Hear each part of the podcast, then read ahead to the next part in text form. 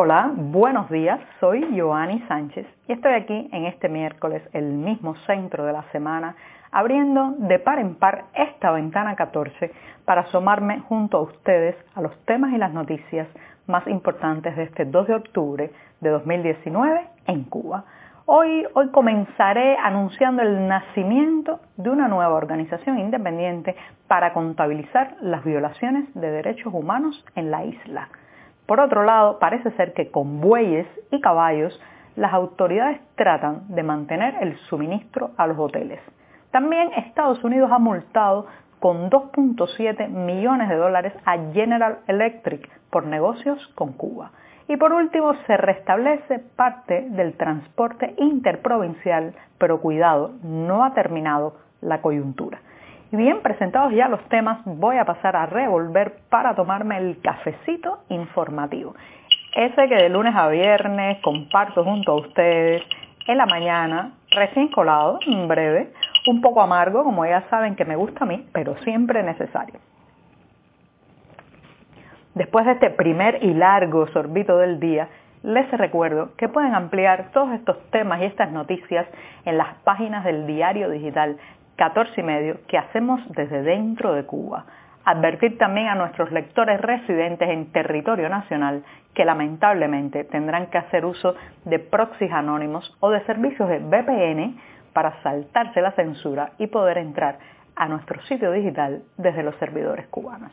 Y dicho esto, voy a pasar a la primera noticia del día que ya, ya les comentaba al inicio durante los titulares, que se trata del nacimiento de una nueva organización, un grupo que ha surgido para darle continuidad al trabajo que durante décadas realizó la Comisión Cubana de Derechos Humanos y Reconciliación Nacional. En este caso, el nuevo grupo que ha nacido se llama Centro Cubano de Derechos Humanos y podrán verlo a partir de ahora también por sus siglas CCDH. Este nuevo grupo que nace, decía, viene a recuperar el trabajo y a prolongar el trabajo que hizo la anterior comisión. Recuerden que la Comisión Cubana de Derechos Humanos y Reconciliación Nacional fue fundada en 1987 y casi creo que todo cubano recordará no solamente su trabajo, los informes constantes que hicieron reportando los arrestos arbitrarios, también la actualización que por años mantuvieron sobre la lista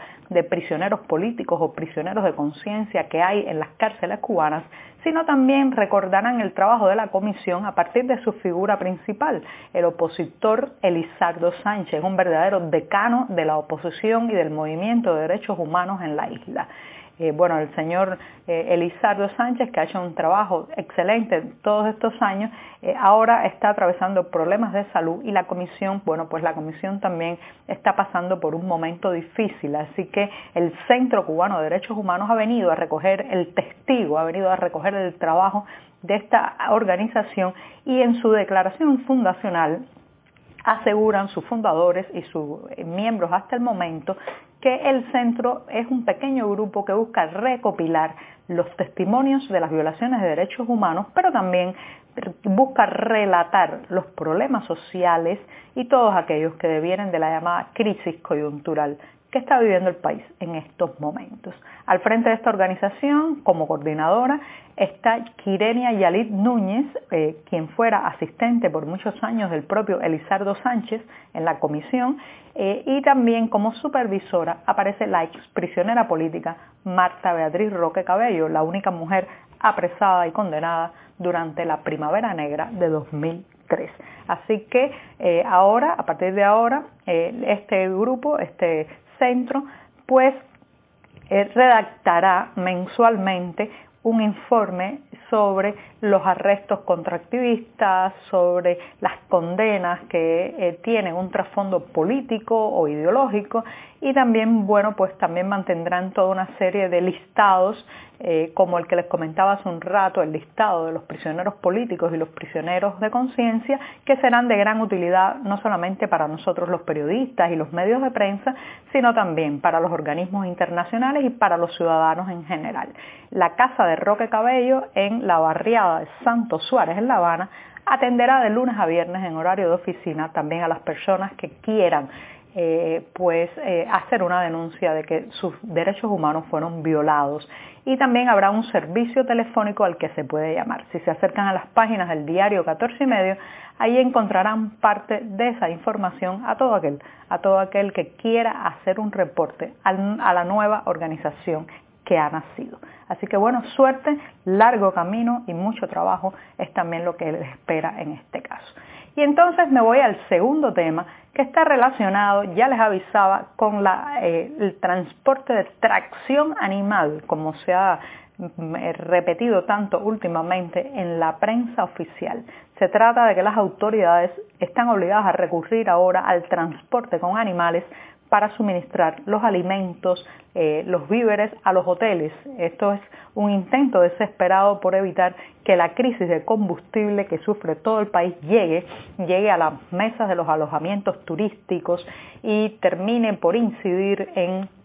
una caída o eh, una baja de la llegada de visitantes a la isla. Siempre he dicho que es muy difícil mantener una especie de lunar o burbuja de eficiencia en una realidad colapsada o ineficiente. Esto es el dilema que se está presentando ahora, porque por un lado las autoridades siguen aferradas a mantener el plan de superar los 4 millones de turistas, incluso llegar a 4.3 al final de 2019, sea, a 4.3 millones de turistas a lo largo de este año, pero por otro lado hay muchos elementos que están eh, advirtiendo de que esta va a ser una cifra difícil o por lo menos parte de la calidad eh, y de los estándares de ese que viene buscando ese turista, no sé, creo que no podrán encontrarlo. Eh, por ejemplo, durante años para toda la industria hotelera cubana ha sido un verdadero problema el la cuestión de los, eh, de los suministros, sobre todo de alimentos, eh, implementos de aseo, eh, en fin, una larga lista de productos, porque muchos de ellos hay que importarlos. En Cuba se importan muchas veces hasta las frutas que, se comen los turistas en el desayuno se importan de las islas del Caribe o de países de la región, también se importa la mantequilla, en fin, mm, las toallas, las sábanas, el detergente y todo eso ha creado una dependencia del producto que viene de fuera que ahora puede seguir llegando, pero quizás lo que no puede hacer una vez en territorio nacional es alcanzar o trasladarse hacia eh, el alojamiento turístico donde es necesario. Entonces se supone que eso se va a resolver con caballos, bueyes que llevarán eh, todos estos suministros a los hoteles para apuntalar, apuntalar eh, la burbuja de confort o de supuesto lujo que deben recibir los visitantes. Si se va a lograr o no, no, es difícil saber, pero lo cierto es que esto puede hacer tambalearse las expectativas y los planes turísticos que tiene el Ministerio de Turismo, valga la redundancia, para terminar este año. Pues bien, me voy con esto al segundo tema, que es ya una noticia que con frecuencia eh, mencionamos o anunciamos en, este, en esta ventana 14 y se trata de una sanción. La, la nueva empresa sancionada es la multinacional estadounidense General Electric, sí, esa misma, la gigante, eh, la compañía gigante, esa que construyó o fabricó muchos de los refrigeradores de mitad del siglo pasado que todavía, todavía siguen funcionando en muchas casas cubanas. Pues bien, General Electric ha tenido que pagar una multa superior a los 2.7 millones de dólares eh, al gobierno de Estados Unidos porque porque el Departamento del Tesoro detectó que había violado los reglamentos de control de activos cubanos. Este es el principal mecanismo para hacer cumplir el embargo económico a la isla. Así que según el gobierno estadounidense, General Electric, a través de sus filiales, había recibido pagos de una empresa que, a la que prestó servicios a un cliente en Canadá que integra la lista de empresas sancionadas por sus nexos con La Habana. En este caso es interesante porque ha sido la propia General Electric la que informó al Departamento del Tesoro estadounidense de esas transacciones violatorias,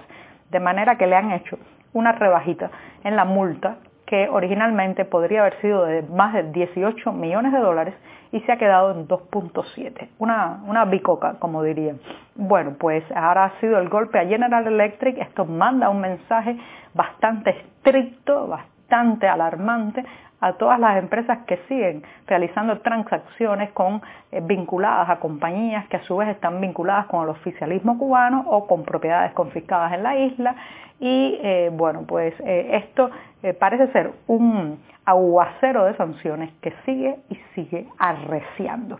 Y bien, hablando de algo que arrecia, voy a cambiar para algo que suaviza. Vamos a ver, crucemos los dedos.